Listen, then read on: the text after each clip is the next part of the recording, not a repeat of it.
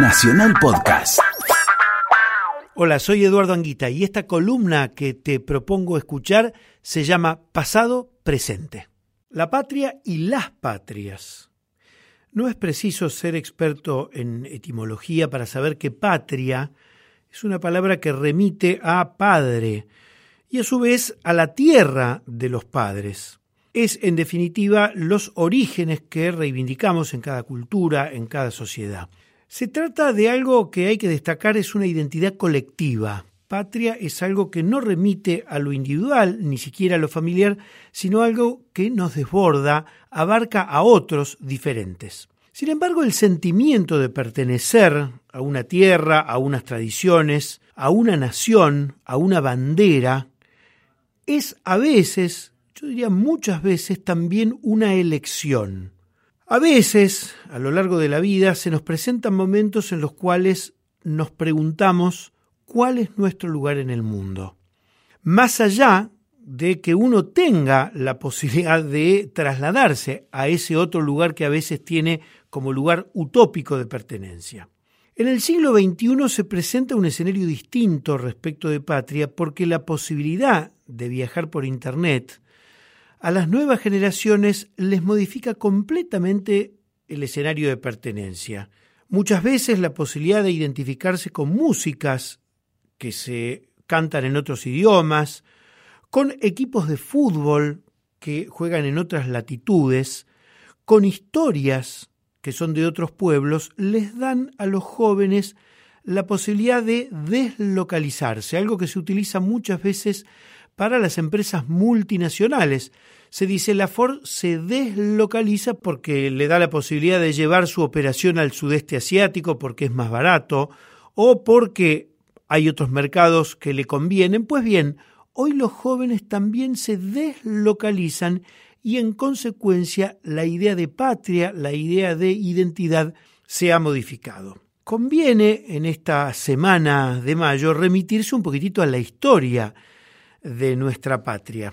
Leí en estos días un hermoso artículo de Pacho Donnell donde contaba una vez más Pacho los orígenes de la escarapela, de esta vibrante semana, especialmente la del Cabildo Abierto del 22 de mayo. Pacho eh, remitía una vez más a las historias de Domingo French y Antonio Beruti, French cartero, Beruti empleado público, por supuesto de la corona virreinal, pero en definitiva un empleado público.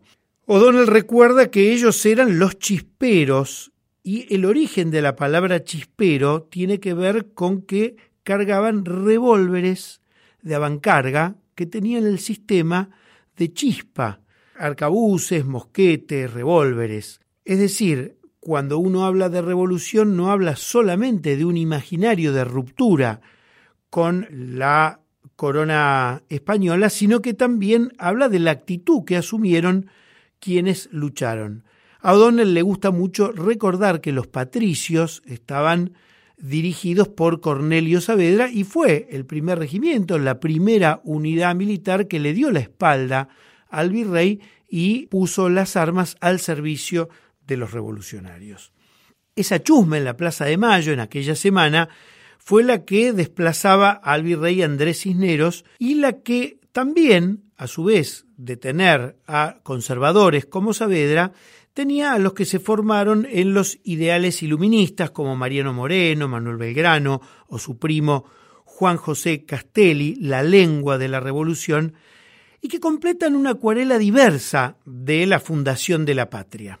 Sin embargo, cuando uno piensa en las figuras fundantes, en los historiadores que evocan los sentimientos y las gestas, además de los sentimientos de gratitud, se nos despiertan una cantidad de preguntas, porque a la carga emocional hay que sumarle cuánto de cierto y cuánto de mitológico tienen cada uno de aquellos hechos que, a través de los historiadores, evocamos para pensar una idea uniforme, a veces con un sentimiento un poco melancólico, como que todo tiempo pasado fue mejor, como que no supimos seguir los ideales de los próceres que nos dieron la independencia.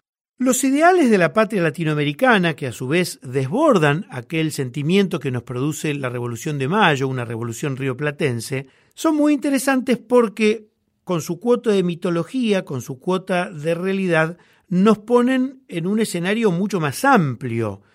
Nos pusieron frente a la idea de que en varios lugares, es decir, en varios virreinatos españoles, aquí se conjugaron gritos independentistas y prendieron valores libertarios, no solamente de independencia, sino de lucha contra la esclavitud y además contra el sojuzgamiento de las comunidades originarias. No hay que olvidar que los incas, pueblos que estaban acá desde siglos anteriores, eran sojuzgados con sistemas como la mita y el yanaconazgo que exterminaron a las poblaciones porque los españoles querían el oro y la plata.